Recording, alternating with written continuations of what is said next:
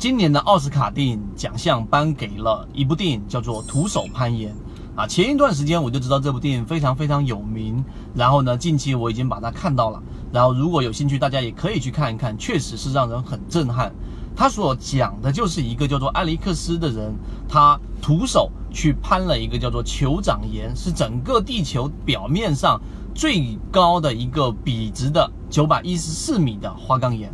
这就甚至于比。迪拜的迪拜塔更高啊！那这一种情况之下，所有人都会认为非常非常的不可能。而这个纪录片拍出了他整个攀爬的过程。那对于我们来说有什么样的启发呢？其中，埃里克斯在采访的过程的时候讲过一句话，什么话呢？他说：“我做的这一件事情其实风险很低，结果很严重。”这一句话乍听听起来好像有一点点不难啊，不好接受。但实际上呢，他却是非常有道理的。为什么呢？因为这件事情，艾利克斯作为一个专业的攀爬的攀岩选手，然后通过不断不断的重复练习，他把所有的力量集中在他的指尖跟脚尖上面，最终他完成了这样的一个挑战。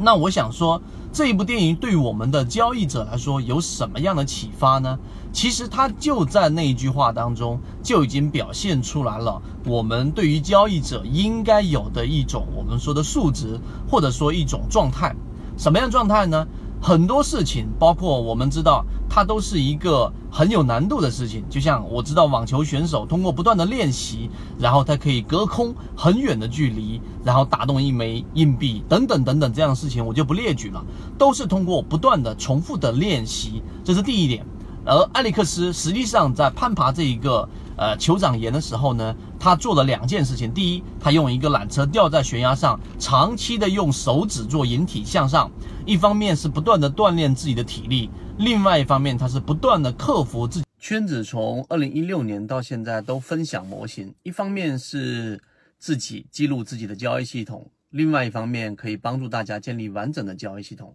系统进化模型可以一步关注泽西船长公众平台。自己内心对于高度的这个恐惧，这是他做的第一件事情。第二件事情，实际上他用缆绳已经从头到尾的把这一个酋长岩爬过了六十多次，完全没出现任何的失误。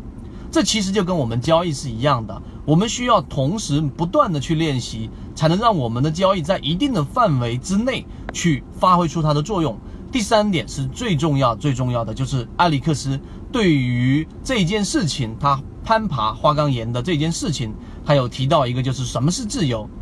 自由不是你想做什么事情就做什么事情，而是在不断的限制当中去做一件规划好的一件事情。那第三点为什么那么重要呢？我们花了这么长时间，然后用无数个例子和现在我们基本上在圈子当中的人仓位都保持非常非常轻的，甚至于空仓的严格的纪律，告诉给大家，其实真正的在市场当中交易，你不需要学习很多的盈利模式，你不需要去啊练就很多的这一种很强的战法，你只需要学会。掌握自己的某一项能力，其中就会有很多的限制。这里我不能做打板，可能我也不能做。然后超短线我做不了，但我做我的波段，我做我的中短结合，我用我的缠论加上我们的三大盈利模式：主力创新高、主力高控盘、季报散户数量大幅减少，我就能在市场里面长期生存。所以这一部电影，我觉得所有的做交易的人都应该去看一看，